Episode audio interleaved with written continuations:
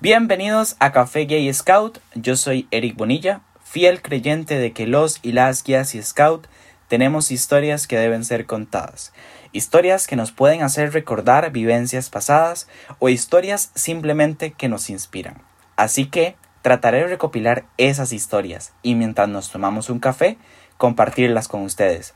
Comencemos.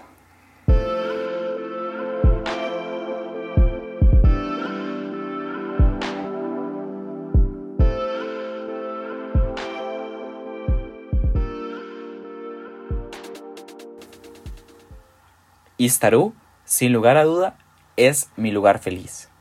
Tengo demasiados hermosos recuerdos y en serio, es un lugar que siempre está en mi corazón. Y en estos días de confinamiento me he querido escapar más de una vez, salir corriendo para estar simplemente 10 minutos acostado en el copete de Pepe. Pero para muchos y muchas, Istarú es un lugar en donde han tenido las más terribles experiencias paranormales. Hoy vamos a escuchar cuatro historias que para sus protagonistas han sido de otro mundo. Literal. Hola chicos, mi nombre es Pablo de Andro del grupo Brujos 29. Bueno, voy a abrir hilo de uno de los sustos mm, que me ha dejado más con la incógnita que me he pegado en Istarú, ¿verdad? Bueno, todo empezó en un campamento en diciembre del año pasado con la manada. Donde me empezaron a asustar más que todo fue el primer día que yo fui como dos veces al nódulo y tocaban la puerta, se prendían las luces, se apagaban. Y yo escuché así de que...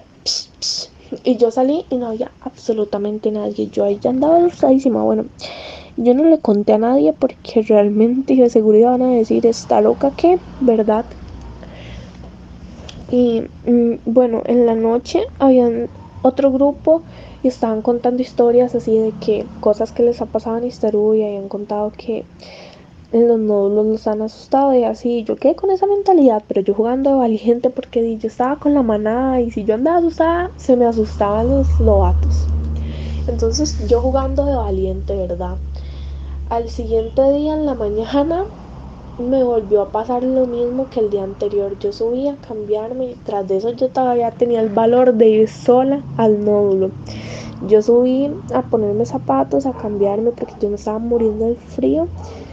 Y bueno, ahí había una mamá dormida, ¿verdad? Y se escuchó la puerta donde tocaban la puerta. Yo estaba en el nódulo, en uno de los cuartos y se escuchó donde prendieron, apagaron la luz en otro en los otros cuartos. No había nadie. Yo me fijé y la mamá seguía dormidita, ¿verdad? Y yo ahí me asusté horrible. Y tocaron la puerta. Yo pensé que era el balú o alguno de mis lobatos que también se quería cambiar. Y no era nadie. Entonces yo ahí lo que hice fue agarrar el suéter y bajar corriendo. Porque yo me asusté horrible. Y me da miedo yo despertar a la mamá. Y bueno, yo bajé y dejé todas mis cosas así regadas, sabiendo muy bien que al ratito nos íbamos a ir. Ya a la hora de irnos, y yo fui la última en recoger las cosas porque los lobatos estaban almorzando, así entonces el balón me dijo que si podía verificar que ellos almorzaran bien y todo mientras terminaban de acomodar la última actividad antes de irnos. Y bueno, ya pasó todo y yo subí por mis cosas y bueno, yo estaba en los baños, yo estaba lavándome la cara, entonces yo estaba con los ojos cerrados y yo escuché donde cerraron la puerta. No capté si fue una de las duchas o baños, pero yo sí escuché claramente donde cerraban la puerta. Y bueno, este yo no hice nada más que quitarme el jabón de la cara, coger el teléfono que tenía cargándolo a la par de una de las pilas, salir. Yo ya tenía todo recogido, nada más me faltaba llevarme el bolso y eso. Y, me terminé de alistar. Yo dije, seguro es alguna de mis lobatas que vino al baño o algo así. Y bueno, me esperé un ratito y nadie salía. Nadie. Y se me apagó la luz. Y yo me asusté horrible.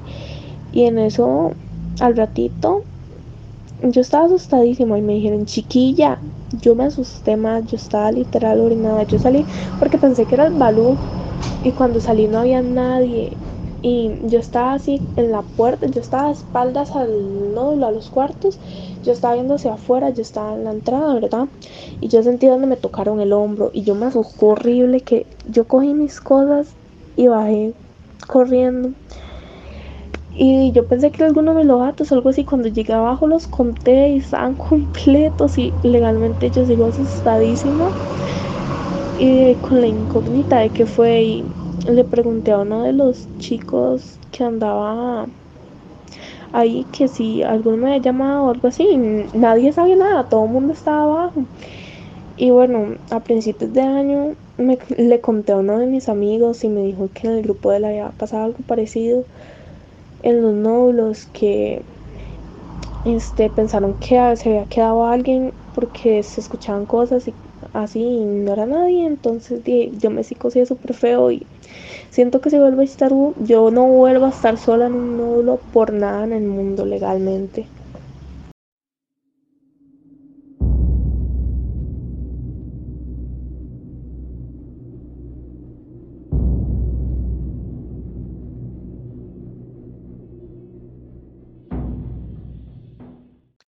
Hola, mi nombre es Giovanna y formé parte del grupo 109 durante bastantes años. Hoy les voy a contar mi historia eh, de cómo me asustaron en el campo Escuela Nacional Istarú. Eh, bueno, primero que todo estábamos participando de un proyecto de la Red Nacional de Jóvenes y yo era parte del staff junto con varias personas, ¿verdad? Eh, yo y otro compañero éramos encargados como de materiales y así.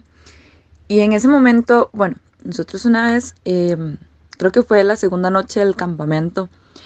Eh, Gerald Zamudio y yo, de hecho, fuimos a, dejar materiales de una base que utilizamos eh, durante un rally y ya había terminado. Entonces fuimos a dejar los materiales a la cabaña 4, recuerdo. Y pues ya era de noche, eran como tipo 7 de la noche. Y cuando nosotros eh, llegamos y abrimos la puerta de la cabaña, al fondo está el baño. Y nosotros escuchamos un golpe súper duro y se abrió la puerta de golpe. Entonces nosotros realmente nos volvimos a ver y nos asustamos. Y todos los materiales que teníamos yo los tiré y los dejé ahí. Y salí corriendo y dejé a Gerald literalmente botado en la cabaña y Gerald del mismo susto también se tomó el tiempo de llegar, dejar los materiales, cerrar la puerta con llave y salir corriendo detrás mío. Nosotros cuando llegamos súper asustados al lugar, todo el mundo fue como, ¿qué les pasó? Y nosotros fue como, nos, nos golpearon la puerta, o sea, fue un golpe muy fuerte, la cabaña estaba a oscuras y nunca supimos qué fue porque no había nadie en la cabaña, literalmente.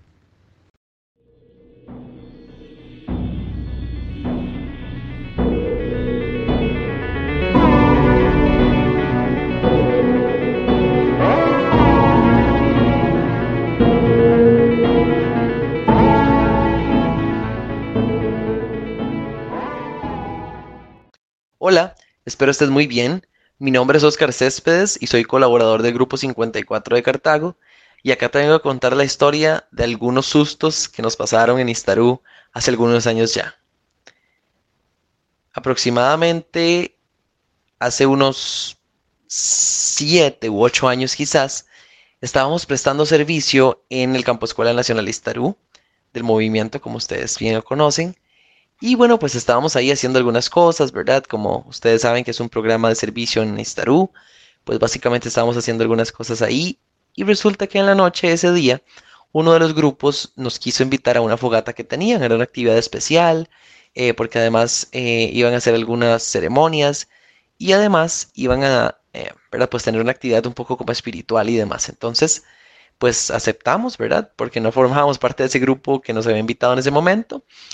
Y bueno, esta primera historia sucede en, lo que se llama la Arena Central, ¿verdad? Que ustedes saben que es eh, una zona que está catalogada como bastante paranormal, o eso es lo que dice mucha gente al menos, ¿verdad? Por lo menos a mí me pasó. Pues resulta que, para contarles, íbamos no sé si han visto en la arena central, pues tiene dos entradas, ¿no? La entrada principal, pero también tiene la entrada que es como un sendero, que le dicen el paseo o el paso de las luciérnagas, porque comúnmente es bastante cerrado. Y pues nosotros pasamos por ese sendero, ¿verdad? Como, ¿verdad? Lo habían hecho de esta manera. En ese momento, nosotros, ¿verdad? Íbamos en una fila india, ¿verdad? Íbamos en silencio porque íbamos en una actitud de meditación. Habían algunas candelas enterradas en el suelo a cierta distancia, ¿verdad? Entonces aquí íbamos, ¿verdad? Caminando, uno detrás de otro en silencio. Y de pronto, yo vuelvo a ver a la izquierda y en medio de los árboles veo algo que no me gusta.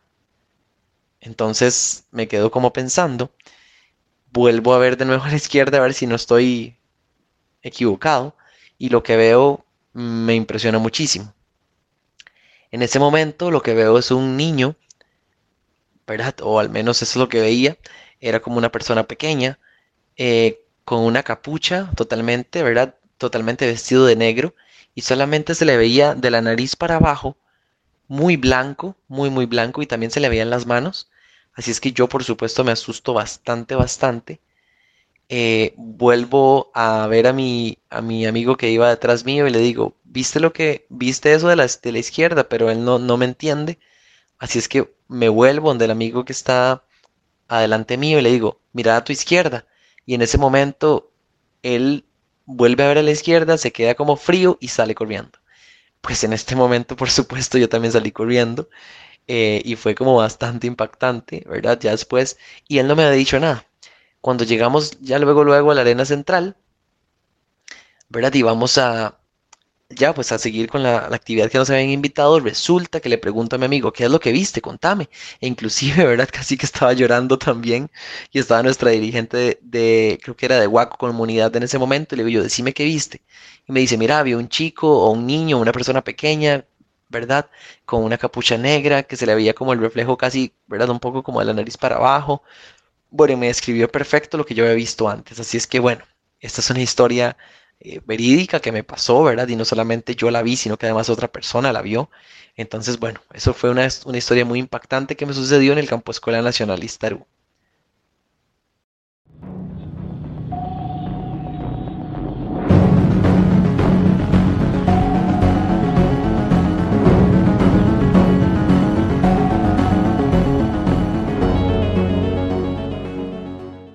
Ok, perfecto. Y adicionalmente tengo otra historia que contarte. Resulta que, eh, bueno, también tengo otra historia en Istarú. Tengo un montón que me sé, pero esta sí me pasó a mí también. Y fue en la cabaña 1. Ustedes saben que comúnmente esta cabaña, no sé si algunos saben, pero está catalogada así como, ¿verdad? Como que donde suceden algunas cosas extrañas.